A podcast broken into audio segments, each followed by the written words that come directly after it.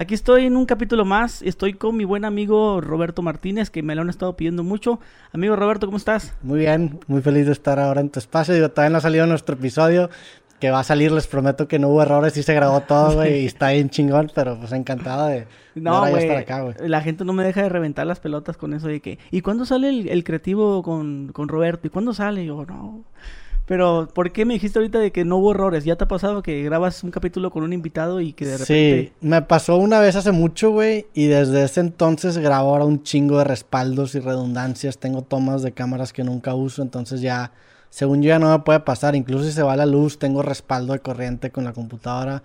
O sea, tiene que haber una pinche bomba para que, en mi estudio, para que algo malo pase. Pero sí, sí ¿Y quién es el invitado? ¿Se puede saber? No me gustaría compartirlo porque le van a mandar mensajes. Este, pero pues al chile sí te puedo decir que traté la situación muy mal. Porque soy una nalga socialmente hablando, entonces como que nunca le contesté a esa. Ah, o sea, como me sordié. Pero también siento que se le olvidó que grabó el capítulo conmigo, pero no sé, güey. O sea que terminando la grabación, Sí. Te, diste cuenta, Fue que puta madre. Haz de cuenta que es que antes grababa con dos webcams. Entonces cuando corté el video, salió como que se trabó el programa. Entonces fue que puta madre, intenté volver a abrir y, ya no estaba.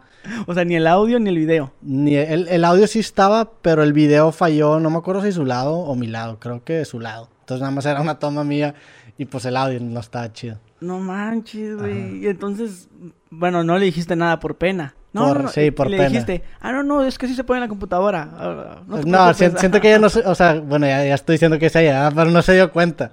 Este, no sé, al chile me da mucha pena. Si algún día me la topo, le voy a decir de frente porque se lo debo. Y me encantaría grabar otra vez un creativo con, con esa persona. ¿Hace cuánto fue eso? No, fue hace mucho, fue hace como cinco años, güey. O sea, fue que, me acuerdo, fue como el capítulo seis o siete. ¿Tus inicios? Mis inicios en el podcast, sí. También digo por eso, este, digo, se entiende que era un novato, la cagué y y sí. Oye, güey, me estabas contando ayer lo de tu página de Facebook. A ver, cuéntanos qué, qué pasó. Sí, me invitaste, me invitaste aquí al, podcast y te dije, oye, que casualidad no tienes un contacto en Facebook porque ahorita me está llevando la chingada en Facebook. Este, yo, yo, digo, gran parte del, del, del auge de mi podcast se debió a que muchos clips se hicieron virales en Facebook. Y últimamente, este, me han estado mandando strikes de videos viejos. Y en, un principio me tomaba la monetización que pues yo de eso vivo y gente que trabaja conmigo vive de eso. Llevo un mes sin monetizar y me empezaron a llegar un strike, o sea, me llegó un strike la semana pasada que ya puso en riesgo ahora sí la publicación de mi página. Entonces ahorita mi plataforma está en peligro y pues ando como loco intentando buscar algún contacto para ver, o sea, para que alguien me pueda apoyar en ese tema porque es, es un pedo bien frustrante en el que si tienes un strike y lo quieres apelar, no existe una persona con la cual puedas platicar. Tú marcas a Facebook, te contesta una morra en India que no sabe ni hablar español, güey. Y dices, no, pues mi video no habla de esto. Y pues la persona no entiende y aparte no tiene la, autoridad para quitar el strike. Entonces nada más te manda el link de términos de, Facebook, que ya lo he leído como cinco veces, ya me lo sé. Y pues no, no he podido salir de ahí. Me preguntaste que si tenía un contacto yo dije que pues que no, güey. De hecho, yo, yo tengo el mismo problema que tú. De hace, hace dos o tres años a mí me quitaron la monetización de mi, de mi página de Facebook. Y, y no. Y es una la nota, güey. O sea, lo que generan los clips en Facebook es, genera más Facebook que YouTube, güey. Pero pues, se me hace raro. Bueno, a mí me la quitaron por el tipo de bromas que hacía. Pero pues yo no veo que tú hagas algo ahí que. Algo peligroso, son puros clips de. Me, me, lo, me lo, quitan por los temas de conversación, pero me lo quitan, digo, el, el, el, tema quizás más polémico que hemos hablado es, a lo mejor hablamos de, de drogas, pero jamás fomentamos el consumo de drogas, o estamos hablando de experiencias que nos han pasado. Entonces, me, me lo, me, esos me los han tumbado por, por este, promover sustancias ilegales cuando realmente no estamos promoviendo. Es como si yo invito a un güey que robó un banco y le pregunto, oye, ¿cómo fue tu experiencia robando un banco? No es como que yo estoy persuadiendo a que la gente robe banco, no más quiero escuchar tu historia. Entonces estamos hablando desde la parte anecdótica del consumo y no, no lo estamos persuadiendo. Entonces, pues quiero explicar eso. También siento que que muchos, no hay muchos creadores en Facebook por ese miedo. O sea, tú me estás diciendo eso y yo me sé, por ejemplo, Jacobo le pasó lo mismo. Hay mucha gente que como que le saca un poco a Facebook porque si le pasa eso ya no hay ni, o sea, ya no hay un contacto. Entonces ahorita ando en esta búsqueda de tener ese contacto. No sé quién se lo ha encargado de Facebook Latinoamérica, güey, o algo así, pero estaría chido que a lo mejor sirva yo como ejemplo y que se genere una línea de comunicación con los creadores para que más raza se vaya a Facebook, porque pues de eso vivo, güey. O sea, lo defiendo tan cabrón porque he estado mandando correos y le digo a las personas, oye, güey, pues lo tengo que defender tan cabrón porque es mi fuente de ingresos. O sea, la neta de eso vivo, de eso como, de eso como yo y de eso como la gente que trabaja conmigo. Entonces ando ahorita metido en, ese pedo que la neta sí me trae un poco estresado.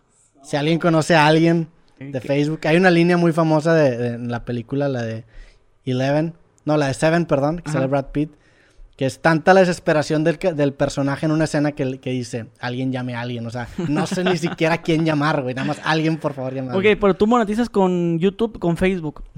¿Y Spotify?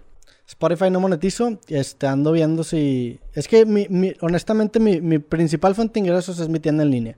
O sea, en un principio Facebook y YouTube me generaban ingresos que no, eran buenos, pero no eran tan considerables.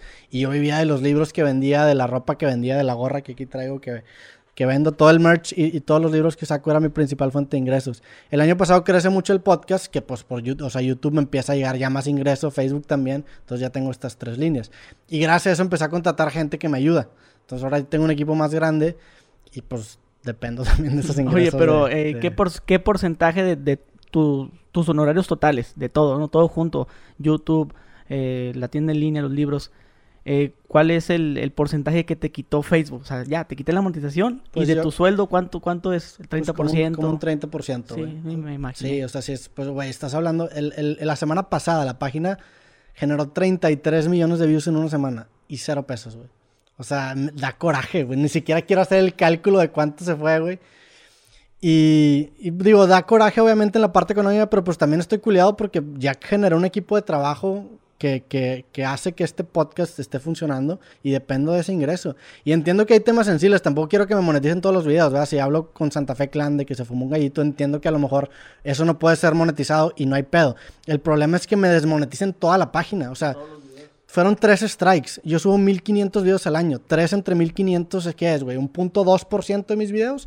Por un punto 2 más a desmonetizar el 99.8. Se me hace injusto. Entonces, por eso es, por eso es mi, malestar. Pero pues digo, también entiendo que Facebook no me debe nada. Y, y, yo, es más, yo le debo a Facebook porque ellos me dan la plataforma. Y gracias a ellos he crecido tanto. Pero pues la idea es generar una línea de comunicación para que más gente se anime a crear contenido, güey. Yo estoy con toda la disposición de, de cumplir las normas que, ellos me exigen y si me, o sea, si no me permiten subir estos videos lo voy a hacer. El chiste es que no hay alguien que, con el que pueda comunicar y acordar eso. Oye, ¿y cuántos trabajadores tienes ahorita que me dices tú que tienes que pagar nómina? Pues ahorita son tres. Este, entre la tienda y, Facebook son tres, pero ya estamos empezando a, a, querer crecer el equipo a cuatro. Ahorita tengo muchos podcasts grabando, o sea, muchos podcasts en el stock, incluyendo el tuyo. Y la idea es empezar a subir el volumen de episodios a dos por semana. Entonces, para eso necesito ya más gente, necesito más. Entonces, esa se cuenta que ya está a punto de pasar. De hecho, mi plan era que después del Creativo 100 empezara con dos por semana, pero esto de Facebook. pues me da la madre, güey. Te va, te ve, aparte te baja la moral. Sí, no, es un putazo porque. Y, y, y, o sea, sí, sí te dan ganas de decir de que a la chingada todo, pero no puedes parar. O sea, ya, ya que entras en una rachita, no puedes parar porque si no, te acabas perjudicando todavía más. Fíjate que estaba viendo uno de los últimos clips que se subieron a tu canal que estabas grabando tu experiencia con, con DHA. Y estabas con Jacobo, con Jacobo estabas diciendo tu, tu, lo, pues cómo fue. ¿Alguna experiencia que me puedas contar, güey, con, bueno, ahorita que te, está funcionando más estar invitando a los raperos? Sí. ¿Alguna eh, experiencia que me puedes decir con algún rapero? Pues digo, la de Darius estuvo chingona porque el, digo, el vato es un tipazo, el podcast fue un caga de risa y, y, pues el podcast empieza con el presente que lo para la federal porque estaba fumando moto en la calle. Y le pide una foto. Ajá, y le pide una foto. Entonces, pues desde ahí como que dice, ok, esto va a ser un gran podcast. El vato llega, o sea, llega a las 12 del mediodía, es como si llegara ahorita con y empezar a mamar. De que, ok, güey, yo, yo, o sea, yo siento que estoy a más mañana que tarde, pero pues empezamos a mamar en el podcast. Y pues más experiencias, no sé, güey, la neta este, no he tenido así algo que... Por ejemplo, alguien que, te haya impresionado, que, ay cabrón, yo no pensé que estoy, tuviera una mente tan, tan brillante, por así decirlo. Pues en general me han impresionado varios raperos por diferentes cosas. por ejemplo, el capítulo Santa Fe Clan me impresionó el momentum que trae este, el vato. Yo Ángel ya lo conocía, conocía su música, pero a la madre el empuje que tiene en este momento. Entonces para mí fue un shock muy cabrón decir de que no mames. Y luego el vato me invita a grabar a Guadalajara un podcast este, para presentar su disco de cumbias que se llama Santa Cumbia. Y el empuje que trae ese güey me impresionó. Este, la neta, el Secan también, yo, no lo conocía, se me hacía una persona bien reservada. El vato a todísima madre, también fue un podcast bien divertido. El Davo también, súper alivianado, güey. No sé, como que la neta, lo, lo o sea, fue un accidente el que haya empezado a hacer como que estos videos con raperos. Simplemente fue que El primero fue Davo, le fue muy bien al capítulo. Este, se armó el de Santa Fe Clan, se empezó a generar como que mucho ruido en la industria. Y pues ahora siempre que yo intentaba acercarme me contestaban y como que fue una, buena vibra entre las dos partes. Al punto en el que ahorita ya los considero amigos. Este, Jeremy X, por ejemplo, también grabé capítulo con él. Después me invitó allá a su casa de Rich Vagos y grabamos un, capítulo especial con, con otros dos raperos que son Nampa y Charles no sé, así una, una, una, siento que ha sido muy orgánica la sinergia entre creativo y, el hip hop mexicano. Pues cuando empezó, empezó creativo, yo pensé que iba a ser una onda más de rock.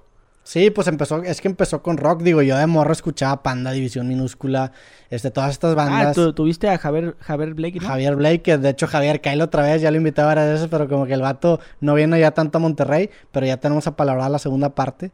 Este, pues vino José Madero, vinieron los de Panda, vinieron los Claxons, vino Kinky. Eso era la música que yo escuchaba de chico, güey. Realmente el hip hop me empezó a meter un poquito más ya más grande. Entonces, pues lo primero que hice fue empezar a invitar gente de bandas. Sí, que, dijiste que el programa creativo em, surgió por un pretexto para poder conocer a tus, a tus ídolos, por así decirlo. Sí, es que me pasó que yo, yo, empecé a hacer una línea de contenido político aquí en Nuevo León que me posicionó, me, me hizo que generar una audiencia ya de 200 mil, 300 mil personas de Nuevo León. Entonces había gente que yo seguía que me seguía, pero no nos conocíamos. Entonces en lugar de decirle, oye, güey, vamos por una cheve, inventé un programa, le dije, oye, cállale mi programa, y no tenía ningún programa. Entonces me empiezan a decir que sí, y me acuerdo, en un Black Friday de Amazon compro mi cámara, compro mis micrófonos, ya con cinco capítulos agendados, y así empezó el programa. O sea, haz de cuenta que yo me forcé a mí mismo a comprarme porque ya tenía palabrados capítulos. Y siempre hago eso muy seguido, güey. O sea, me apuesto a mí mismo y me pongo, o sea, me pongo presión económica para forzarme a crear contenido. Lo hice con mi libro creativo, que renté un departamento para terminarlo. Lo acabo de hacer ahorita en Guadalajara, que renté un Airbnb 15 días para grabar episodios me gusta mucho apostar en mí en ese sentido. Oye, ¿y te imaginaste que lo que empezó como rock, que ahora se, se brincara al, al hip hop? Sí me lo imaginé porque desde que me empecé a clavar en el rap me di cuenta que había muchas similitudes en, en bandas, o en, eh, similitudes ideológicas entre el rap y bandas que a mí me gustaban. A mí me gusta mucho el punk y esta cultura de ser independiente, de hazlo tú solo, güey, de empieza sin la ayuda de nadie, y el rap es eso. Entonces la industria rap se consolidó sin ayuda mediática, entonces veía esas paralelas y aparte me empecé a clavar en el tema de hip hop también, o sea, me empecé a acercar más, pues el primer rapero con el que así me clavé muy carón fue Cancerbero, entonces me empecé a, clavar en la escena del rap, entonces sí, sí, sí veía cómo iba a empezar a migrar al hip hop. Cuando grabamos el, el episodio creativo, me di cuenta de eso que acabas de decir, güey tienes como una como una mentalidad tipo punk. Sí. Si me he dado cuenta, si tienes un, bueno, tienes un punk dentro. No, güey, digo, la, la, música que a mí me definió de, de, de, pues de más joven fue el punk.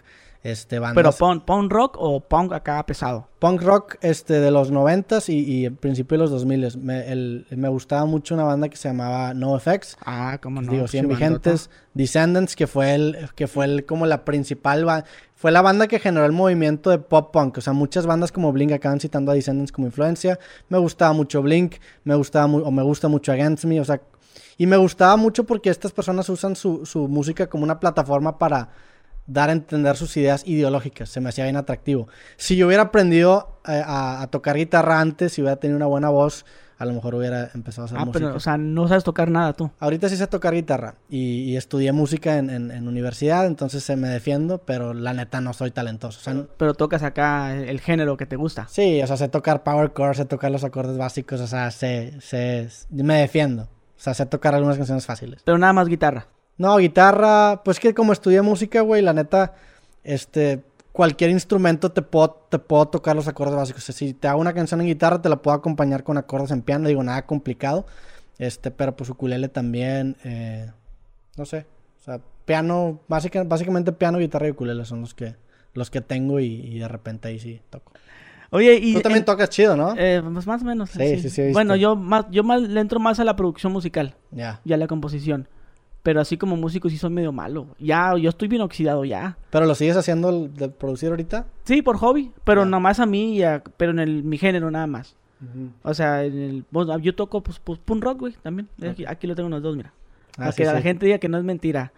El pero, punk, sí. Sí, yo, pensé que te gustaba más el rock comercial.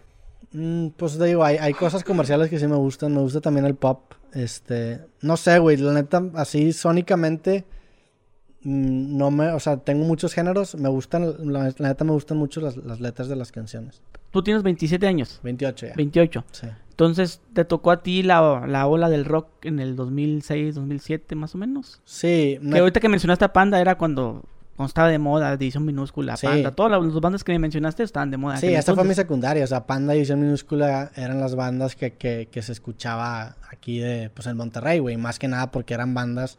Digo, Javier no es de Monterrey, pero División sí radicó mucho tiempo en Em, Monterrey. Eh, Divisiones de... De Matamoros. Matamoros. Sí. Este, pues los de Panda son de aquí de Monterrey. Entonces sí, sí me tocó toda esa, esa influencia. Y pues estaba chido, la neta. Me tocó, digo, me tocó la parte final de la avanzada regia con zurdo, con, con control machete. Digo, eso fue antes, ¿verdad? Pero sí me tocó como ver ese boom de música regia y luego como que se empezó a parar un poquito. Entonces, pues también como que eso me motiva a decir de que, güey, aquí en Monterrey hay que sacar cosas chidas. Dices tú que eras seguidor de Panda y pues terminaste teniendo una buena relación con José Madero, ¿no? Sí, me, me, me, me llevé muy... Digo, lo conocí en creativo, que eso está chingón. Hay, digo, a ti también te conocí en creativo. Este, hay un chingo de gente que ahorita considero buenos amigos que, que surgieron a partir del podcast. Y es algo que la neta... Pues eh, honestamente es lo que más aprecio del podcast, que me haya dado de amigos tan chidos y tan interesantes. Y pues gente que yo seguía de chiquito, el, el, el, el tenerlo como amigo a mí se me hace algo... O sea, se me hace cool, güey. Porque me, me, me motiva. O sea, el hecho de humanizar a gente que tú sigues con base a trabajo te, te empodera. No sé si te ha pasado que a lo mejor Sí. invitas a alguien que dices que no mames y platicas con él y dices, ok, si estás bien cabrón, pero pues eres un ser humano y como que te, te, te, te empodera ese ejemplo, ¿no? Exactamente. Oye, eh, ¿tú cómo manejas el tema de la fama, güey? O sea, de que ya te estás, te estás levantando. Me imagino que te piden fotos. ese Sí. pedo. ¿Te gusta? Pues sí, o sea, sí, sí, no, no me disgusta, pero no es algo... Si era lo que estabas buscando, la neta. La fama, Ajá. pues sí, pero obviamente prefiero que la gente me reconozca y me pida fotos a que no, ¿verdad? Pero sí, pues no sé, digo, en el tema personal soy súper privado, no comparto nada de mi familia, nada de mis relaciones, soy, soy muy, uso mis redes sociales para trabajo y solamente para trabajo. Digo, por suerte gran parte de mi vida es mi trabajo, entonces acabo compartiendo gran parte de mi vida.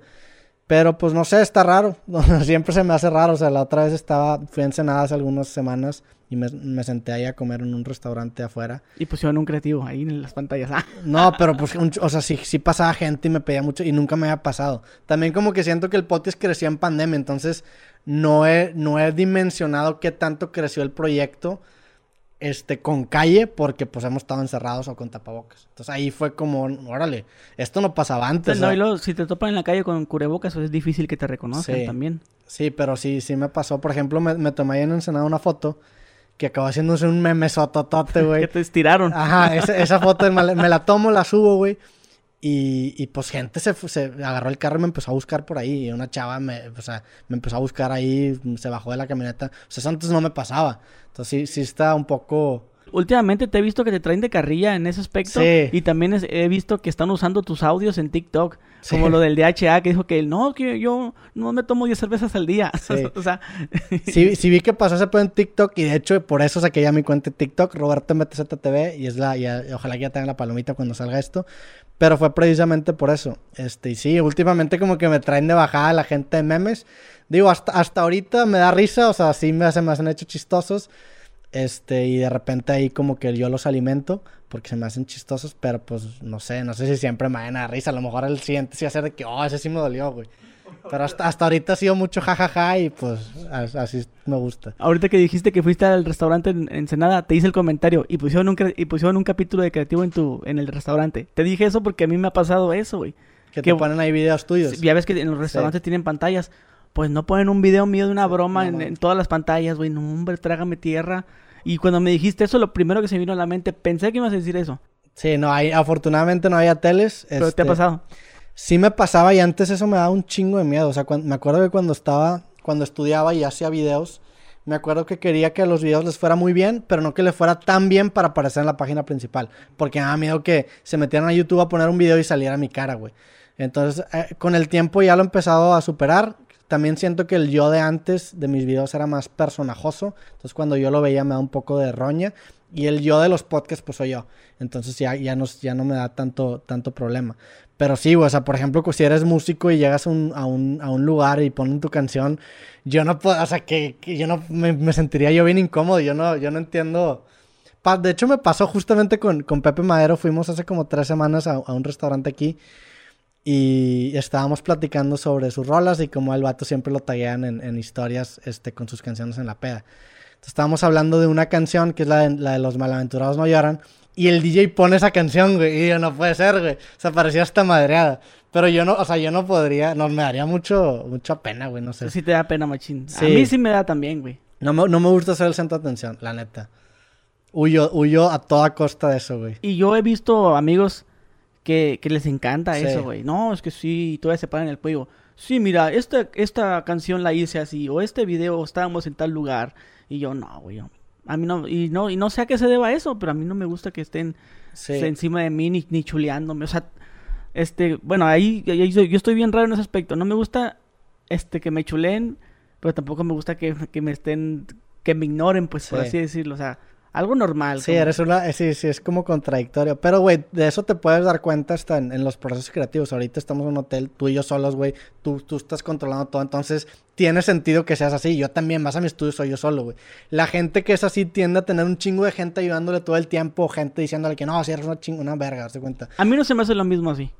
A mí no, o sea, yo también, yo si hubiera más gente no, no, no sentiría que la plática estuviera tan chida. De hecho, la gente, si algún día viene a mi podcast o al del Roberto, vayan solos. Sí, la neta, entre menos gente mejor. Sí, porque si uno se abre más, yo sé, no, no sé, ¿verdad? Yo nomás he ido una vez a, tu programa, pero supongo que debe, debe de haber personas que van con una, dos o tres personas. Sí. Y ya como que, ah, caray, o sea, una todavía te la creo que vayas con tu novia y se quede sentada ahí en el sillón. Sí. Pero ya si van más personas, pues no sé, güey. sí. ¿Cómo le haces? Digo, al de Darius fueron dos personas, fue Tiro Loco y fue un güey que trabaja con él, pero estuvo chido para ese podcast porque como era, era madreada, el vato como que le tiraba madera ya, entonces ayudó, pero muchas veces sí o sea, a mí, por ejemplo, me acabaría perjudicando porque inconscientemente no solamente estoy pensando en lo que tú vas a pensar de lo que yo digo, sino que también en esa persona. Entonces, como que le agrega más ruido a la comunicación.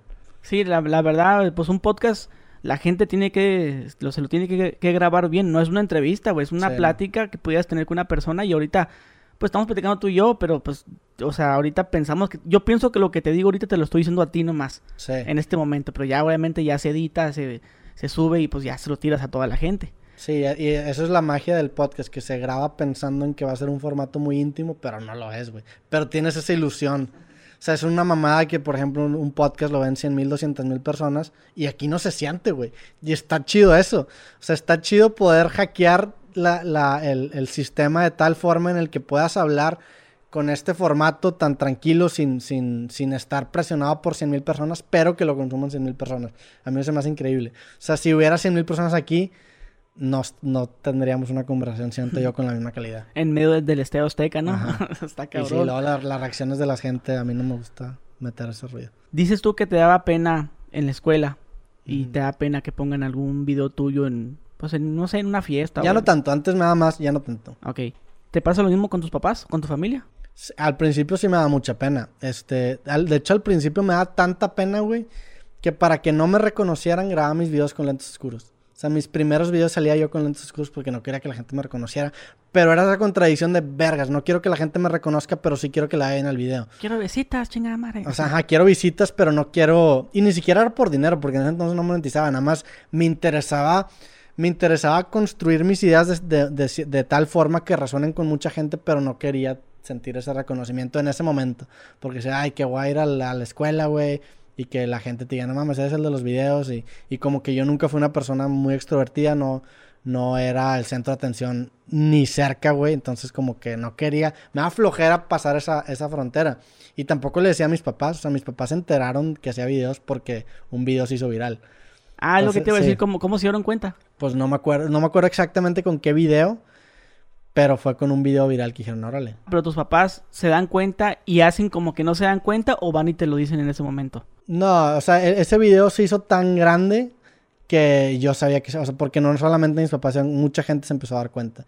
No me acuerdo exactamente con cuál fue, güey. Pero te, te, dijeron, ay, mijo, ya miré tu video. Sí, ya vi tu video. Y, ah, pues para mí fue que, no sé, es que en ese momento no me gustaban mis videos. Entonces también era un problema que yo tenía en el que estaba creando algo que no me gustaba pero sabía que estaba mejorando, entonces todavía no quería que la gente lo viera. Y sé que muchas veces eso puede ser como una puñeta mental para mucha gente, pero el tiempo me acabó dando la razón en el sentido de que ahorita sí me gusta lo que hago. Ahorita sí, sí me siento con la confianza de decir, oye, chécate este podcast que yo grabé. Antes para mí eso era impensado.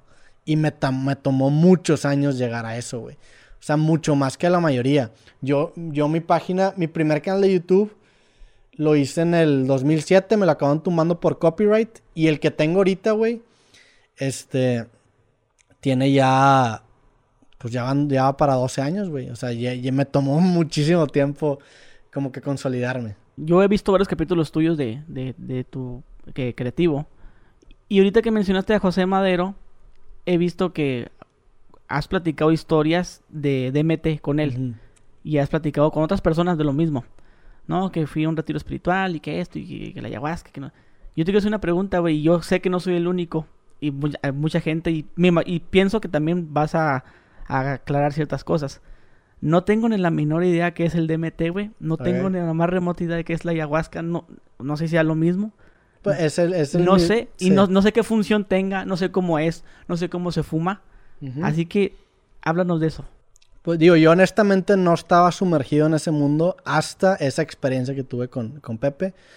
Este, yo a, Pepe me hice amigo porque los dos pasamos por un momento así de pinche y como que, haz de cuenta que cortamos el mismo día, literal. O sea, cortamos porque pre-pandemia íbamos Andreas Osberg, que también es muy amigo mío, Pepe y yo a cenar a un restaurante aquí en Monterrey. Nos juntábamos cada dos semanas. Entonces llego yo valiendo madre y me dice, ¿qué pedo? No, pues me acaban de mandar la chingada y me dice, a mí también. Y como que a raíz de ahí nos empezamos a ser amigos. Entonces de repente, pues en, este, en todo este trip, eh, como que empezamos a, ver videos de gente experimentando con ciertas sustancias para salir de, de, momentos culeros en su vida. El güey incluso fue a un psicólogo y un psiquiatra y el psiquiatra le recomendó explícitamente usar DMT para salir de ese cicleamiento. Yo no, yo no estaba o sea, yo, yo jamás fui a terapia, yo no estaba tan, tan, pues así, güey, tan, tan densa mi, pues no sé, no estaba tan denso mi bajón, pero sí estaba bajoneado. Entonces, me acuerdo, me acuerdo justamente que yo le mandé a este güey un video de Jason Silva, que también acabé grabando creativo con él en Tulum, que se le hace como un uno o dos semanas. Entonces le mando un video este, sobre este güey experimentando con MDMA para, para tratamiento psicológico. Entonces el güey decía que básicamente la, la ansiedad que te genera una situación de estrés es una distorsión de tiempo en el sentido de que tú percibes ciertos triggers que te transportan a un momento en el que te causó un trauma. Entonces las drogas psicodélicas sirven, y hay un documental muy bueno en Netflix, para borrar esos caminitos. Y hace como una analogía el documental de de como si fuera una montaña de nieve en el que tú ya tienes caminitos predeterminados que ciertas emociones te llevan a esos lugares. Entonces las drogas psicodélicas son como una nueva capa de nieve que borra todos esos caminos y tú los puedes volver a crear. Entonces entras en este trip que es una ingeniería, la neta, y el capítulo de Jason Silva hablamos de cómo el vato literalmente diseña sus trips para poder producir piezas de contenido a los que él quiere llegar. O sea, es una ingeniería, es un, digo, yo no tengo tanta experiencia, yo nada me metí una vez de MT, pero con Jason Silva me metí marihuana en, Tulum y, lo seguí en su proceso creativo y para mí se me hizo fascinante.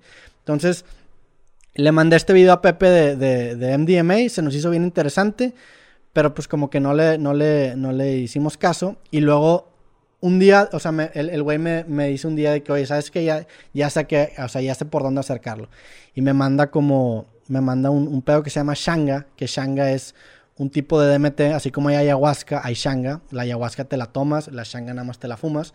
Entonces, hay este pedo, hay, hay aquí en, cerca de Monterrey un lugar en donde tú puedes ir, este, con, con un chamán que te guía en todo ese proceso y pues es bastante, o sea, está tranquilo, el trip dura 10 minutos, son 5 trips de 10 minutos y te regresas a tu casa manejando. O sea, puedes ir en la mañana y, llegas a tu casa para comer como si nada. Dije, órale, qué cabrón, ¿de dónde lo sacaste, güey? Y me mandó un voice note de un vato que según Pepe yo no conocía. Entonces me manda el voice note y le digo, no mames, yo conozco a ese vato. Era un amigo en común. Entonces me dio mucha confianza que haya sido ese vato. Total, agendamos ir este, a este trip. Este, me acuerdo, era el año pasado, creo que era en, marzo, antes de empezar la pandemia. Entonces agendamos este trip el güey tenía un concierto muy grande en Ciudad de México, allá en, Pepsi Center. Entonces el vato me dice, déjame hacer este concierto y después de este concierto le damos para no, para no confundir emociones, para no confundir el bajón del concierto con el bajón de DMT o el, o el high del concierto. Entonces fui yo a México, este, porque ahí también estuvo Farid Diek, que es amigo mío, y estuvo ahí en, en, un, en una participación en el concierto. Fui, el concierto estuvo chingón, regresamos aquí a Monterrey y el concierto fue un sábado. El lunes a las 10 de la mañana fuimos entramos a este pedo y, pues fue, ah, fue una experiencia increíble. Y no increíble en el plano morboso, sino realmente increíble de que yo salí impactado de, o sea, salí con mejores preguntas. Es, es como la forma en la que yo lo resumo. O sea, sales sales dándote cuenta de que tu construcción de la realidad está demasiado atada a tus sentidos, en el sentido de que tú no estás seguro de nada, nada más, nada más construyes tu percepción de realidad con lo que tus sentidos te dicen y con qué tan poquito puedes moldear los sentidos para percibir algo completamente distinto. Yo tuve una experiencia bien chingona, bien bonita, me llenó de paz. Este, yo, yo me tripié que había una ceremonia indígena y luego una señora como que me agarró el corazón y se empezó a meter. Hermoso, güey. O sea, casi lloro. Este vato tuvo un, trip un poco más denso. El güey este, se enfrentó a su ego y, y empezó a ver como mandalas y colores nazis. Entonces el vato tuvo un infierno y yo tuve un cielo.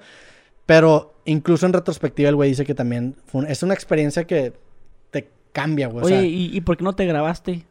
O sea, tu, tu, reacción. Porque yo, yo he visto videos y si he visto eso que tú me dices, lo, lo he visto. Y, y, veo también las, las, las, las, reacciones, ¿no? De que, oh, es que estoy acá y empiezan a hablar y decir puras cosas raras. Yo, la verdad, yo me considero un, ignorante en ese tema porque yo no consumo ninguna droga, güey. Sí. Yo, si acaso, una vez probé la marihuana a los 27 años, güey. Ok. O sea, y nomás así tantito y tuve una mala experiencia. En Ámsterdam también unos honguitos.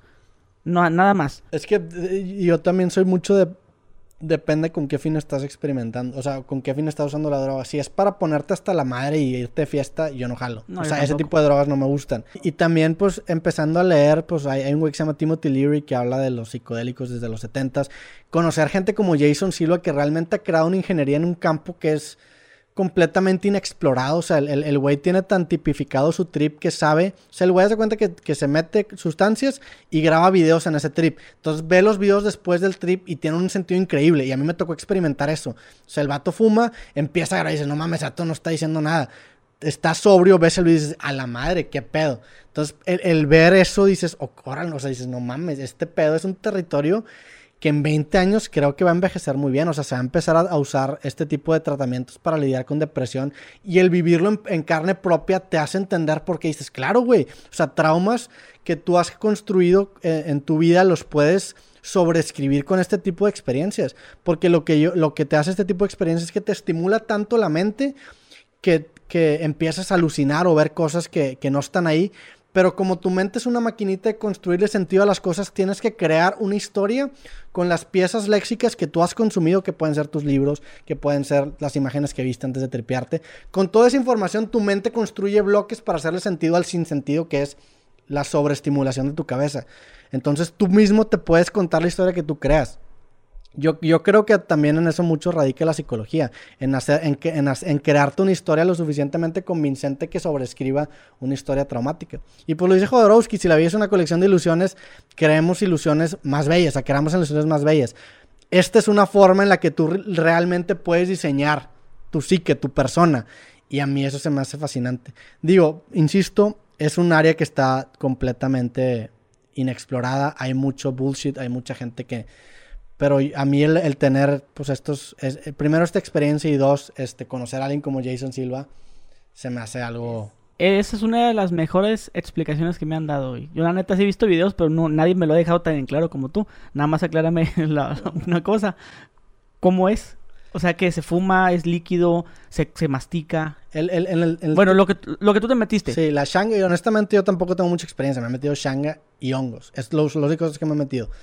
Este, Shanga, me eh, Shanga es, es, un, es como una hierbita que, que cada chamán tiene como que su, su receta. Este güey tiene es un, como una hierbita.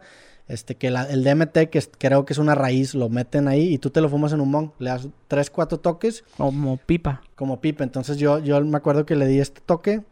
Este, digo, e, en, en gran parte de por qué fuimos con la Shanga y no hay ayahuasca es porque yo regresando al punto de que soy muy introvertido, no quería que hubiera más gente viendo mi trip. O sea, por ejemplo, ahorita me preguntaste, ¿por qué no te grabaste? No mames, no habría algo que menos, o sea, no, no se me antoja ni siquiera grabarme en ese momento por mi forma de ser. A lo mejor una vez que ya lo entienda, como Jason Silva, que ya lo tiene tipificado, me atrevería a hacer. Pero en, algo que no estoy seguro que va a pasar, no me quisiera grabar.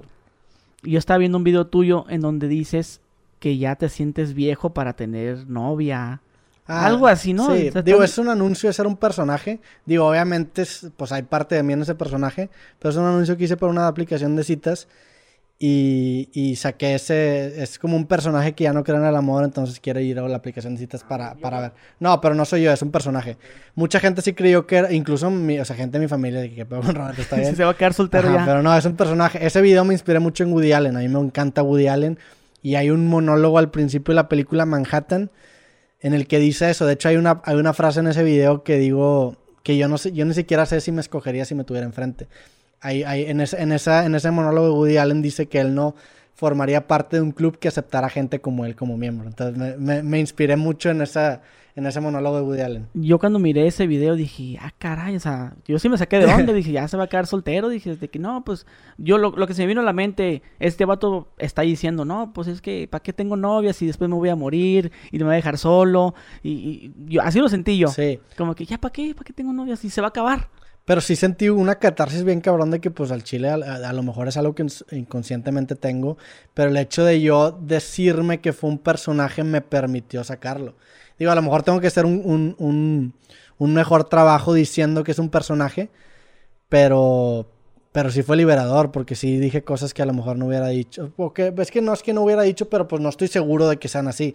Pero teniendo un personaje tienes que ya tener como un discurso, entonces dije, la chingada, vamos un personaje oscuro, negativo, este, que ya no cree en el amor. Y pues aparte vamos a hacer un anuncio. Entonces está chido porque el, anuncio en sí es un plot twist, porque no sabes qué va a ser el personaje y al final el personaje como que saca la aplicación. Me gusta, la neta estoy muy orgulloso de ese, de ese anuncio, me gustó mucho. Muy bien. ¿Y qué tipo de novio eres tú? ¿Eres cursi? Eh, no. ¿Eres amoroso? Eh, ¿Frío? Soy, sí soy, no digo, no sabría decirte porque a lo mejor ya no me puedo autopercibir como novio, pero sí siento que a lo mejor soy bastante frío al principio, pero sí siento que también soy, soy detallista y, cariñoso, pero en, en, privado, en público no. En público me cagan las demostraciones de afecto público. Qué besito y esas me cosas. Me caga, o sea, sí es algo que en lo que no me gusta. No me gusta porque si yo sé que si estoy con alguien y empiezan a hablar, yo me siento bien incómodo, entonces yo no quiero causar esa misma sensación en gente pero ¿qué, ¿qué, es lo que te incomoda de, como dicen por ahí, comer comer pan enfrente de los pobres? ¿O, se te hace algo? No, no por cuestión de que, ah, mira, yo sí tengo una morra y tú no. No, sino por cuestión de, güey, tienes un chingo de tiempo con ella, o sea, ¿para, para qué en público? No sé. O sea, no, no, sé, como que a mí me. Si alguien empieza a armar enfrente de mí, me da asco y que. No. ¿Por qué, güey? Ajá, que porque, porque no armas en privado. No es como que no la ves en privado. En privado haces ese pedo y, y en público es mi, es mi forma, digo, no es como que si alguien empieza a armar enfrente de mí lo diría para, no.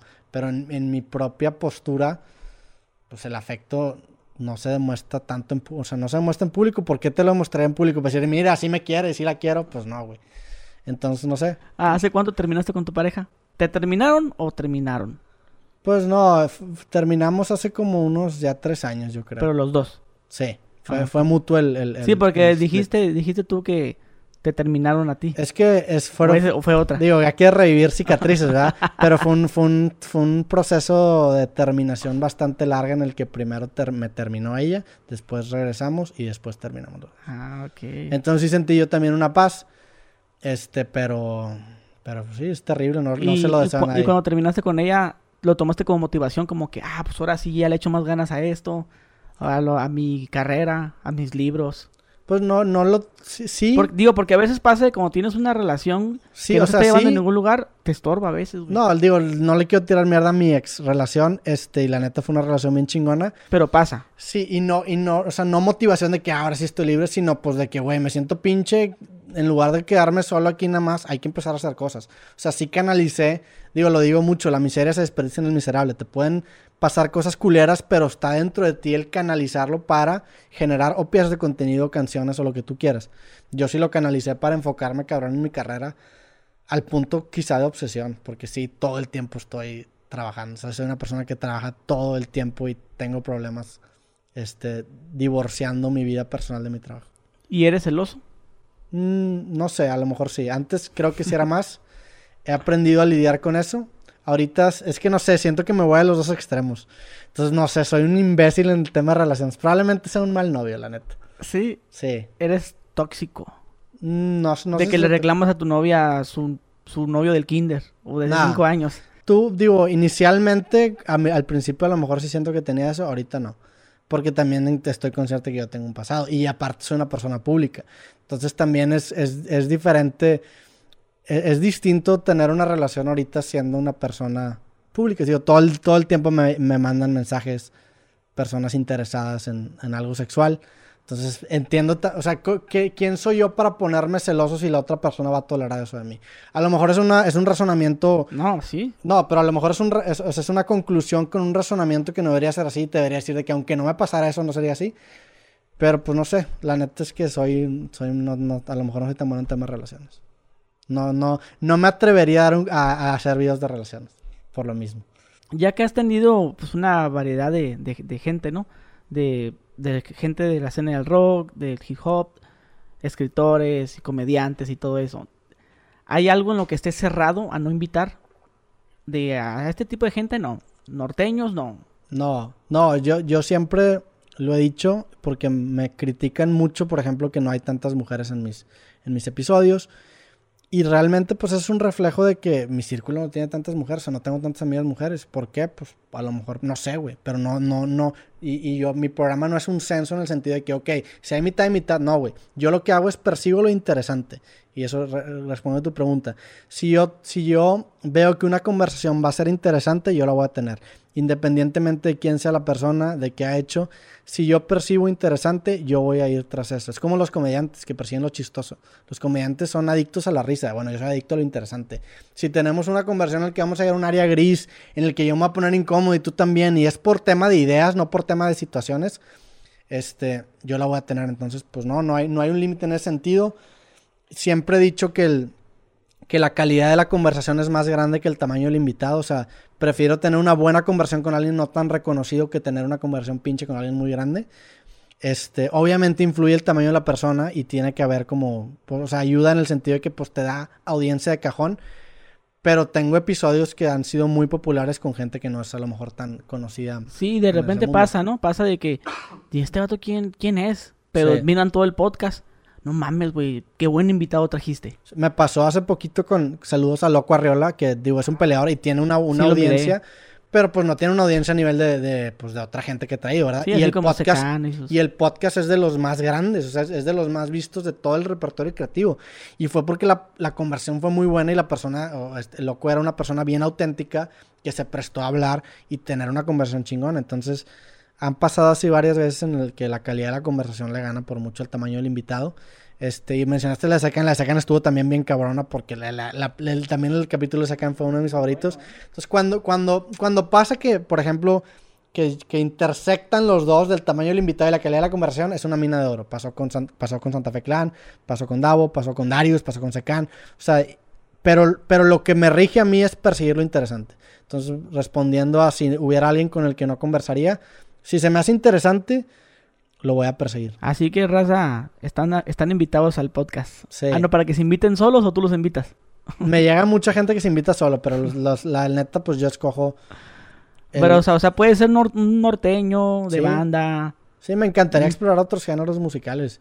Obviamente, digo, tampoco va a ser hipócrita y, te voy a decir que, el tamaño de la audiencia de una persona no influye. Claro que influye. O sea, eso hace que yo voltee a ver. Por ejemplo, es como en una mujer. Tú buscas a una mujer con la que puedas conectar en un plano sentimental, pero el físico te llama la atención.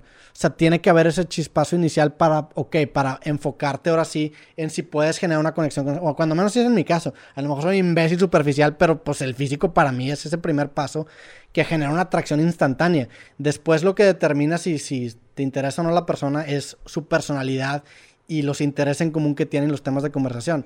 Lo mismo es en un podcast. En un podcast la audiencia es el físico. Es ok, está chido, está chida o no. Y luego ya después la conversación es lo demás. Y eso ha hecho que, pues que los podcasts han sido buenos. ¿Y de las personas que se han invitado solas, han sido conocidos o gente no conocida? Hay gente que se invita sola y que sí lo invito. O sea, hay gente, ha, habido casos de éxito en eso, pero es un porcentaje mínimo. Todos los días me llegan correos de gente que se invita sola. ¿Qué te dicen? A ver, ¿cómo, cómo, cómo, cómo te autoinvitas a un pues podcast? me dicen, oye Roberto, este, yo soy estudiante de arquitectura, estaría interesante hablar de arquitectura. O sea, es así. Que Pero bien, porque de repente a mí, a mí me llegan mensajes ese hijo de su pinche madre, ¿por qué lo invitaste? Yo sé más que él y cuando quieras yo voy. A mí me se han invitado así, no sé si contigo igual. Ah, claro, digo, a, fin de cuentas, pero es que es una combinación entre sabiduría y también forma de comunicarlo. O sea, de nada te sirve tener un chingo de sabiduría si no sabes cómo comunicarlo, porque la conversación no va a estar interesante. A lo mejor, no sé, güey, pues a lo mejor hay alguien más calificado eh, también el podcast es mucho de, anécdotas. A lo mejor hay alguien más, seguramente hay alguien más calificado para hablar de Shanghai, de MT que Pepe y yo. Pero pues tuvimos esa experiencia interesante y la perseguimos. O sea, y a lo mejor eso sirve como un escalón para que después venga gente que esté un poco más capacitada. Entonces está chingón porque es un proceso en el que yo voy aprendiendo junto con mi audiencia, o cuando menos yo lo veo, y no tengo que tener a la persona más preparada o a la más... Simplemente podemos sembrar una semilla que después nos va a llevar a un siguiente escalón. De gente que se invita sola eh, hay gente que tú invites y que te diga que no. Sí, no me, sí, sí ha habido gente que, que yo invito y me diga que no. O no te este contesta o nomás, o se sordea. Eh, no, que los o sea, de todo. Me ha pasado de todo. Tanto que me contesten, luego se sordean, tanto que me dicen que no, o tanto que. A ver, a ver di, un no. No, no lo voy a decir porque. No, no, no, o sea, ¿cómo te dijeron el no? Una persona lo invité y. ¿Conocida? Conocida, sí. Y, y, y me contesta este, y me dice, sí, chécalo con mi asistente. Y me manda un correo al asistente, le mandamos un correo al asistente y nos dice, no, no está interesado de momento. si, yo te hubiera contestado, si no me interesa, te dijera, no, güey, no quiero. Sí, estuvo medio raro, no sé, no sé, o sea, no sé por qué hizo eso. Y se quebró el corazón. Pues no, no se quebró, no me tomo personal, güey, o sea, yo no me tomo el rechazo personal y, y, yo vivo bajo esa filosofía, o sea, yo soy un muy mal contestador de WhatsApp en el sentido de que tengo, tiro muchos sins, o tiro muchos vistos. Entonces yo no me tomo personal si alguien me lo tira, me tira un visto. O sea, no, no es personal, güey. No quieres contestar, no contestes, no hay pedo. No quieres venir, no vengas, no hay pedo. En ese sentido sí soy muy estoico de, si no quieres venir, no me lo tomo, pero a lo mejor vienes después, o a lo mejor sí me contestas después. A lo mejor me terminas buscando. Ajá, o a lo mejor me buscas después, no hay pedo. ¿Y, sabes ¿Sí te ha pasado? Sí, claro. De que invitas a alguien, se sordea o te dice que no, de repente te levantas, ah, ahora sí quiero, y tú digas, ah, pues ahora ya no. No, no, no me lo tomo así de revancha personal porque, es más, me pasó a mí del lado inverso, en el que una persona me buscó para venir al podcast. En su momento no lo pelé, no lo, y no lo pelé por mamón, sino no lo pelé porque no vi su mensaje. Lo busco yo después y me doy cuenta que él ya se había invitado. Y lo, o sea, lo, lo puedo comentar, es Vagaboom, que fue, fue un capítulo gigantesco que creo que ahorita anda en Monterrey. Le fue bien cabrón.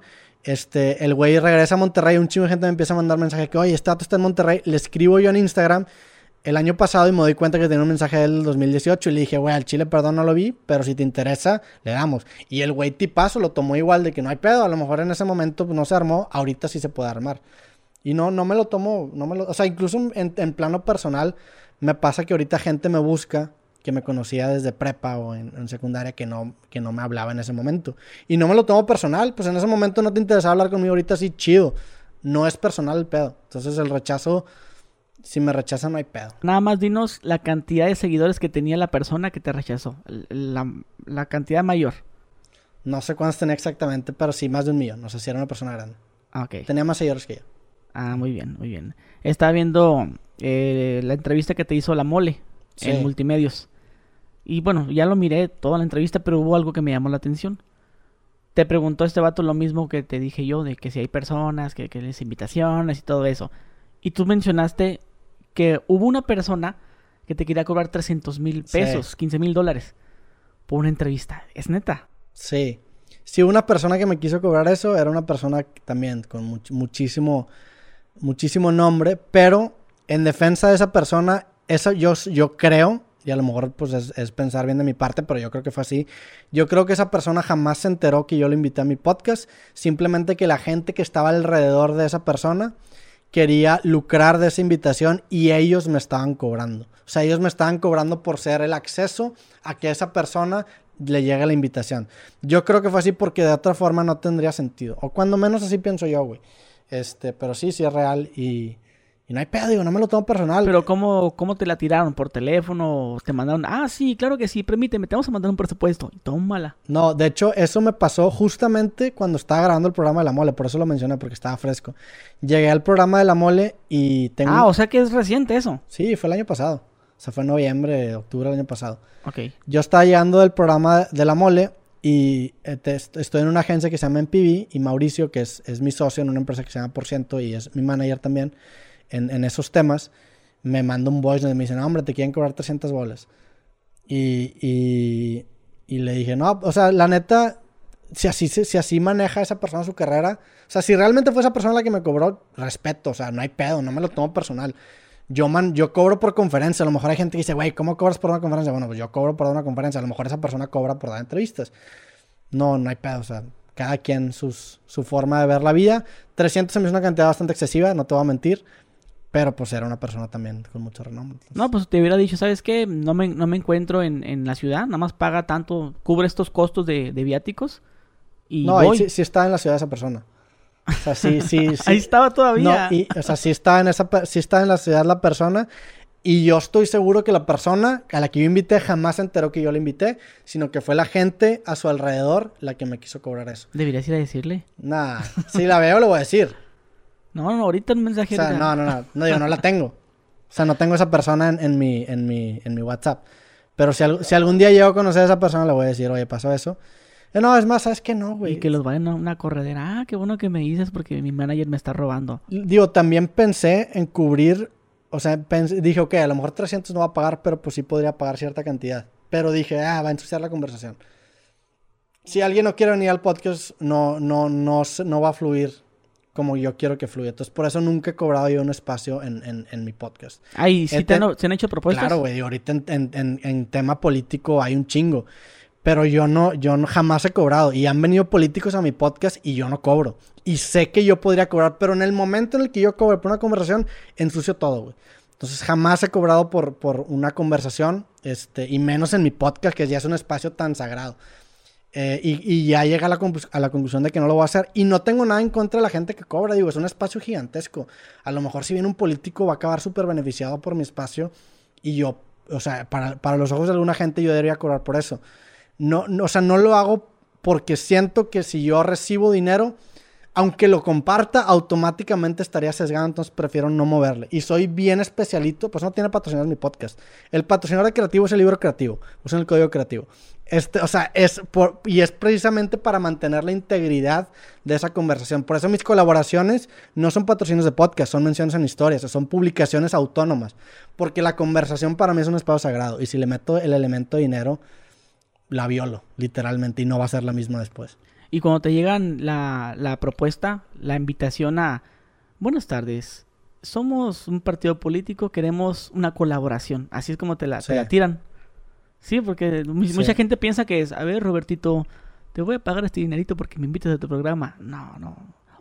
Sí, sí, esa, o sea, sí también es así, claro. Bueno, a mí me lo han tirado. Están buscando espacios en donde dialogar y te dicen, pregúntame lo que quieras. O sea, el discurso es, ven al programa, pregúntame lo que quieran y, te, pagamos por el espacio. Y hay, seguramente programas de radio y programas de noticias en donde la gente, o sea, van los políticos, cobran una lana y no es como que el, el conductor tiene una línea editorial, pero a lo mejor ni siquiera sabe que está cobrando ese espacio. Pero claro, o sea, es, así también funciona, pero también funciona, oye, vamos a una colaboración. Mi regla para colaborar en, ese tema es jamás colaboro con partidos políticos o políticos en campaña, pero sí puedo colaborar con gobierno. He dado conferencias en instituciones de gobierno. O sea, cuando el gobierno ya está electo, me permito colaborar porque ya no siento esa presión de estoy en campaña. Cuando alguien está en campaña, ahí sí no me meto, güey. ¿Y cuál es la persona que le tienes el ojo? ¿De qué? Para invitarlo. En, ¿A creativo? Pues hay varios, la neta. O sea, me encantaría tener un, creativo con, López Obrador, por ejemplo, con Peña Nieto, con Salinas de Gortari en el tema político. Me encantaría tener. No, con Salinas iba a ser una. Sí. Sí, algo chingón. Digo, en cuestión de, de, diálogo, aunque sé que mucha gente te, ay, ¿por qué invitas a ese pinche pelón? Te van a decir. Pero la neta, sí yo, yo sí quisiera verlo, a ver qué tiene que decir. Claro, y, y digo, con gente que me gusta mucho invitar gente que piensa bien diferente a mí. Este, porque y, me madrean mucho con esto, pero el, lema del podcast es que conversar en una sociedad polarizada es un, alto, es un acto de rebeldía. La conversación te permite humanizar al otro y lo dejas de ver como un antagonista. Empiezas a encontrar puentes en común entre tu postura y la de él y empiezas a empatizar. Y para mí es el mejor antídoto a la división o la dicotomía de fifis y chairos, o de blanco y negro. O sea, todo eso la, la, conversación lo soluciona. Porque quieras o no te identificas con ciertas partes de esa persona, entonces el gap entre los dos deja, se empieza a borrar un poquito. No sé, güey, digo, o sea, me encantaría tener, como te digo, un creativo con ellos. Pues músicos hay muchos con el que me gustaría tener. Me encantaría que le cayera Babo, que le cayera Alemán, me encantaría que le cayera este Natalia Furcade, Jimena Sariñana, León Larregui, me encantaría que le cayera Mon Laferte, El Canelo, este me encantaría Invítate Belinda. Me encantaría que le cayera Belinda, me encantaría que le cayera ella, ella, sí, sí, sí jalaría, ya, ya fue a un podcast de un chaval que se llama eh, WhatsApp, me parece. WhatsApp, sí, saludos a WhatsApp. No sabía que había su podcast, pero pues me encantaría tener también un, un, creativo con ello. Este, hay mucha gente, la neta, te digo, yo percibo lo interesante. Entonces, si hay alguien que se me haría interesante en una conversación, la voy a tener. Oye, güey, la neta me, equivoqué, no era WhatsApp, era Daniel Sosa, güey. Ah, era Daniel Sosa, pues saludos a Daniel Sosa, el, que, tenía. El, que el que invitó a Belinda, güey, qué pena. Pues saludos a los dos. Saludos también a WhatsApp y pues también que le caiga al... Porque no sé si WhatsApp tenga un podcast, güey. no, sé dónde se me salió eso, güey. Sí. No sé, pero yo creo que se tiene un parecido, ¿no crees? Sí, se parecen un poco. Pero también digo, WhatsApp y Daniel Sosa también le estaría chido que le cayeran a... Órale, sí, sí, sí. A creativo. Eh, bueno, de los que has, todos los podcasts que has grabado, ¿hubo alguien que dijiste, ah, me hubiera gustado más tiempo? O sea, que el tiempo se te ha ido en verguiza. Sí. Y que tú supiste, tú sabías que habían más temas. Ah, muchas veces me pasó eso con Richo Farrell, que el capítulo 40 minutos, porque el güey vino a grabar con la mole, este, le cayó y el vato tenía que irse al aeropuerto, entonces salió un poco tarde y grabamos un podcast en putiza que yo sé que puede que pudo haber sido mucho, mucho más profundo. Me pasó también con Adal Ramones, con Odín Dupeirón, me pasó con Alex Fernández. Y me pasó porque precisamente esos podcasts yo los grabé. Hubo un tiempo en que Creativo, hace cuenta que lo tomaban como si fuera un programa. Entonces venía la gente a hacer promoción de medios y Creativo era como un programa más. Entonces me daban una hora nada más. Entonces, como era un slot de una hora, muchas veces quedaba mucho a deber.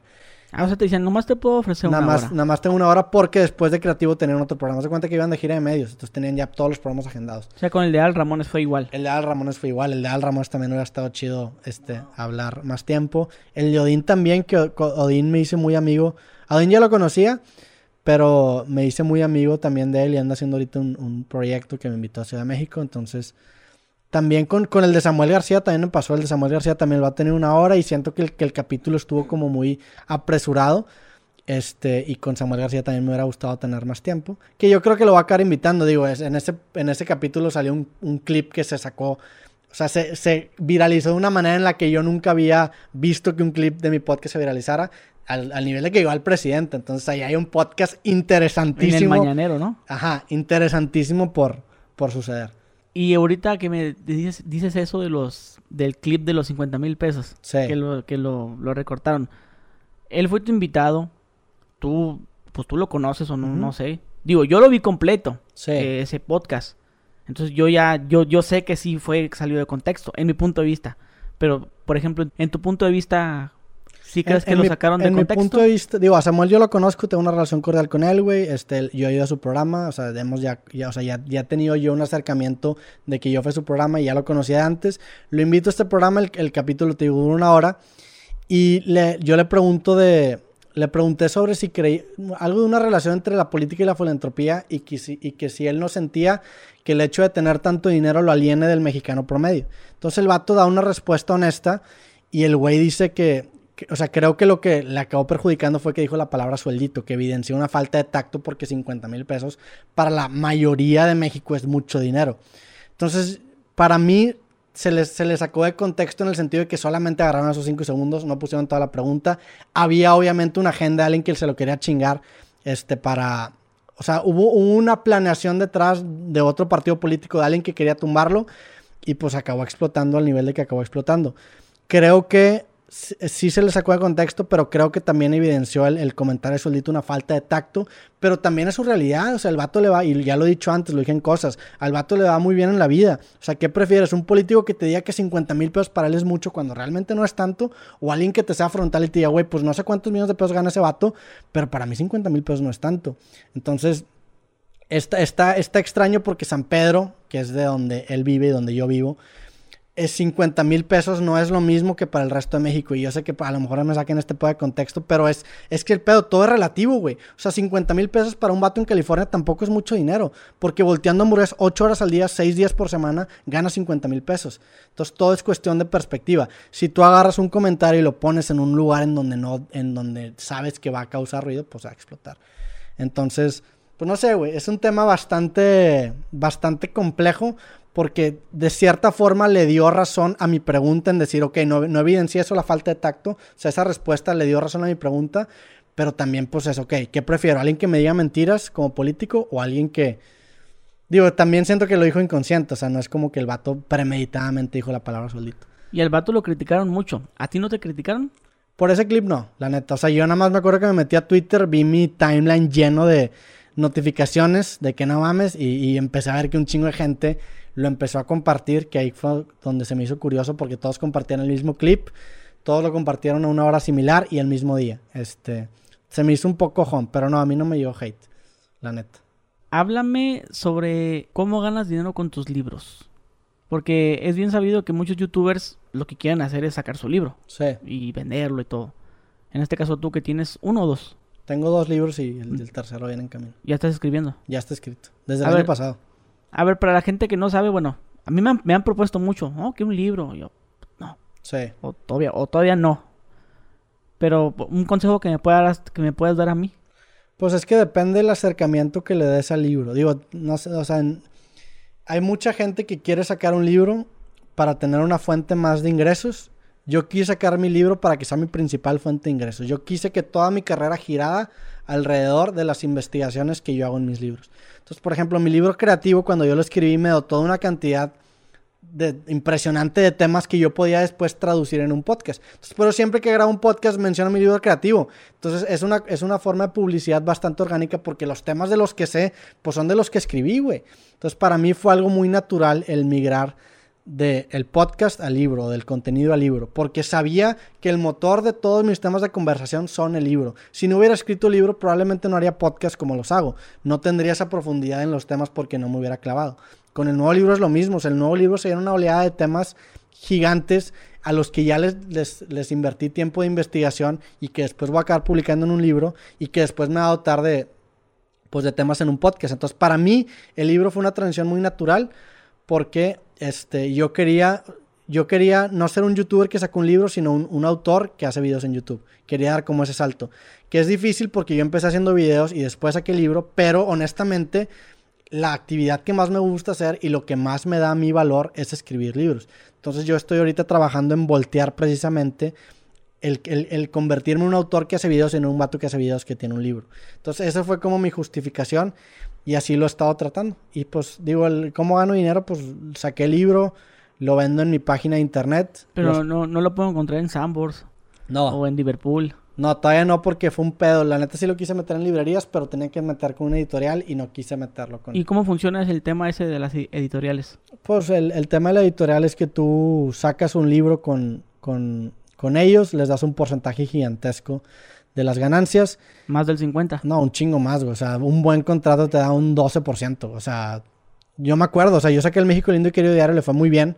Hubiera sido bestseller si hubiera salido en, librería y fue bestseller independiente. Se acercan varias editoriales, me ofrecen contratos y digo, no puede ser, güey. Se lo mando a, pues, autores ya publicados con muchos libros vendidos y me dicen, güey, es un gran contrato, güey. O sea, para hacer tu segundo libro y el primero con ellos es un gran contrato. Y era un 12 o 13% que me estaban Y los demás le dan como el 5, ¿no? Me parece. A los jodidos, o sea, a los que no tienen, digo, no los jodidos. pues o sea, a, a, la gente que se lo joden, es lo que quise decir. O sea, los que se cogen les dan como 5%. Pues en las disqueras también funciona lo, igualito. Que digo, tampoco es satanizar el, trabajo de las editoriales. Creo que hay gente que sí se beneficia de firmar una editorial. Si es una persona que solamente quiere escribir un libro, no se quiere meter en nada sobre ese proceso, ok, pues te conviene. Si es una persona que no tiene una audiencia ya consolidada, consolidada, perdón, y no tiene intenciones de trabajarla, ok, pues te conviene. Yo que soy una, que en ese momento era una persona que ya había publicado un libro, ya sabía el caminito, ya lo había registrado bien en autor, ya tengo una audiencia, ya tenía todas esas variables palomeadas, pues no me conviene meterme en editorial. Entonces, por eso no lo metí a, a, ninguna tienda, porque tienes que pasar este, por el filtro de las editoriales para entrar en la gran mayoría de los casos. Ahorita sí me gustaría volver a negociar porque ya estoy en otra posición completamente diferente a como estaba cuando negocié inicialmente y decir, ok, podemos hacer una sinergia chida. A lo mejor mi tercer libro lo distribuyo en Gandhi o en Sanborns y hago una firma de libros nacional en sus sucursales. O sea, ya estoy en otra posición, pero no lo, no lo he hecho. ¿Y, no has hecho eso de hacer una firma de autógrafos y vender tu libro y firmarlo? Sí, digo, todas las conferencias o los eventos que, que yo hago, vendo mis libros y al final me, me quedo ahí a firmar y tomar fotos. ¿Cuánto vale tu libro? El libro vale en la página 200 pesos. Y un libro promedio te cuesta unos 400, ¿no? O sea, en Sambors eso es lo que valen. Sí, en Sambors vale como 400 pesos. Este, sí, es ah. más barato. Sí, porque ahí, de hecho, ahorita fui a comprar el agua, los aguas hace rato, y miré el de Luisito Comunica, el de Dross, Lele Pons, y pues están tan caros. Bueno, supongo que ahí es por la tienda, ¿no? La parte de los... Es que el, el pedo es que ahí, ahí... O sea, es que te cogen un chingo de formas. O sea, te coge la editorial y luego aparte te coge la, la distribuidora. O sea, según yo, como que he entendido, por ejemplo, si tú pones tu libro en, en alguna tienda, llámese Gandhi, llámese Sanborns, y si estoy mal, Gandhi, contáctame y ojalá meterlo si no es así, ¿va? Pero según yo es... Tú, tú firmas un contrato con tu editorial, ponle que te dan en un buen caso el 10% de esa utilidad. Entonces tú vendes tu libro a 400 pesos, pero de esos 400 pesos la mitad se los queda a la tienda, güey. Entonces, realmente es un 12% de la mitad, o sea, es un 6% neto. Sí, es, lo, que te iba a decir, porque mucha gente dice, ah, Luisito comunica, a ver, su libro, vamos a Sambors, su libro vale 500 pesos. Y le dividimos de que a lo mejor se quedan, pero no, güey, con no, es la mitad de la mitad. Y no, y luego también te cogen en el sentido de que, ok, yo voy, imprimo en una imprenta en Ciudad de México, este, que es una imprenta muy grande, le imprime la CEP, y como yo soy el contacto principal, a mí me sale a un buen precio, güey. El pedo es que si yo quisiera meterlo con editorial, ya no podría imprimir con ellos. Tendría que imprimir con la imprenta del editorial que me va a cobrar el triple por el ejemplar. O sea, aparte le sacan lana por ejemplar, güey. Entonces es un, es un negocio que está, a mi, a mi humilde opinión, está explotando a los autores en ese sentido, güey. Digo, en mi caso, ¿verdad? Porque a lo mejor hay gente que dice, yo nada más quiero publicar un libro y que esté en tiendas. Bueno, entonces ahí se te el, camino editorial. Yo vivo bajo la premisa de que la chinga vale la pena. O sea, vale la pena, valió la pena meterme esa chinga para sacar el primer libro, atorarme en la burocracia de autor, irlo a registrar, porque ahorita soy dueño de mi libro, güey. O sea, ahorita lo puedo vender al precio que yo quiera porque no hay nadie metiendo mano en el pastel. O sea, soy yo. Soy 100% el dueño de mi libro. Entonces, por eso creo yo que la chinga vale la pena. Pero no, no todos creen eso. Bueno, pues ya hablamos de tus libros, de Facebook, eh, YouTube, de las formas que ganas dinero. Y la última pregunta, ¿cómo estás con el tema de impuestos? Bien, al 100. Bien. Porque te lo digo porque mucha gente ha de pensar que nosotros, que nosotros no pagamos impuestos. Ah, sí, te a la chingada. ¿Verdad que te dicen? Ay, a mí me dicen, ah, mira, te anda buscando el SAT. O, ah, ¿y por qué no pagas impuestos, puto? Y, la gente no sabe que este tema de, ganar dinero en plataformas tienes que pagar impuestos. Sí, digo, un, un, tiempo en el que sí estaba un poco más ambiguo y eso cambió definitivamente cuando PayPal lo forzaron a que ya no pueda retener dinero. Ahí se cayó todo ese, ese porque, porque ya PayPal nomás te lo retiene 24 horas. Sí, y luego te lo deposita el banco y en el banco pues tienes que, que facturar, ¿verdad? Tienes que, rendir, o sea, decir dónde vino el dinero. Entonces, esa, esa ventanita, o cuando menos yo no sé si hay otra forma de, hacerle, pero esa ventanita de que podías guardar dinero en dólares ya no está ahí. Que a mí se me hizo una mamada, porque pues la neta te fuerza a tener tu dinero en pesos y ese dinero, pues en teoría, no, no sé, eso es otro tema aparte. Pero en el tema de impuestos, claro que pago impuestos. Si no, ahorita tendría un target en la espalda. Afortunadamente mi papá me ayuda con eso. Mi papá me ayuda todo el tema fiscal. Entonces yo no me he tenido que meter tanto, pero mi papá tiene todo eso en orden, güey. Sí, yo, yo te lo digo porque yo en el dos, 2015, 16, 17 no pagaba impuestos, güey. Sí. Yo ganaba mi dinero de YouTube y nada. Sí, yo la primera vez que di conferencias cobraba 5 mil, 6 mil pesos y me la daban efectivo y no los facturaba. O sea, tenía que 18 Sí, pero por, imagínate, por ejemplo, una transferencia de 80 mil pesos. Eso ya lo tienes dices tú, ay, güey. Tío, a mí me llegaban transferencias así, no pagaba impuestos. Tío, también creo que hay una prórroga y, hay, varios, no, no, sé cómo se llaman, regímenes, regímenes sí, con los que te pueden con los que te puedes dar de alta en el SAT, en el que si eres un negocio informal te dan como un año de prórroga para que empieces. Sí, es el, el este, RIF. Ajá, el RIF, ándale. Entonces también pues hay, como un periodo de prueba en el que la neta pues no te enseñan a pagar impuestos en la escuela, güey. O a mí cuando no, me enseñaron. No, a mí tampoco. Fue métete el putazo y a la madre. No, yo, Ni, yo ni siquiera sé, güey. Yo tengo mi contador y hay una factura y a mí me hace todo. Sí. Pero sí, ahorita ya, o sea, ya cuando menos mi negocio y mi industria ya está 100%. ¿Es una, ¿Eres una empresa o eres persona? Soy una persona, soy una persona física, pero la empresa me refiero a la tienda. La tienda está, pues, todo, o sea, está libro por libro validado cuánto, cuánto se genera. Y digo, está chido porque la neta los libros no pagan IVA. Entonces es también otro ¿Por qué? Hay, un, hay, una, hay una cláusula en algún lugar que los libros son IVA cero. Entonces está chido eso. No, está bien para promover la lectura. Promoverla, sí. Ah, qué bueno. Pues bueno, amigo Roberto, pues ya se nos acabó el tiempo. Este, pues muchas gracias por haber venido. Por invitarme. Y pues qué chingón. Esperemos ya cuando regrese a, a Monterrey a ver si grabamos otro, a ver si a la gente le gusta. Nos aventamos otro ahí. Yo sé que hay más cosas que platicar. No, pues hermano, gracias por la invitación. Este, ahí también sacamos un episodio creativo. No sé si ya sale. ¿Cuándo va a salir esto, güey? Yo creo que esta semana. Ah, bueno, entonces esperan el episodio creativo. Vamos a viajar en el tiempo. Este, porque todavía no sale. El tuyo es el 101. Ya te he dicho, entonces. Vas en el 97. No, es el 98. 8. O sea, ponle que en dos semanas sale el. Y está bien para, para dar espacio. Sí, no, no, está bien, está bien. Sí. Bueno, sale pues. Este, pues raza. Pues aquí compartan el podcast, dejen su like, suscríbanse. Y adiós. Sobres.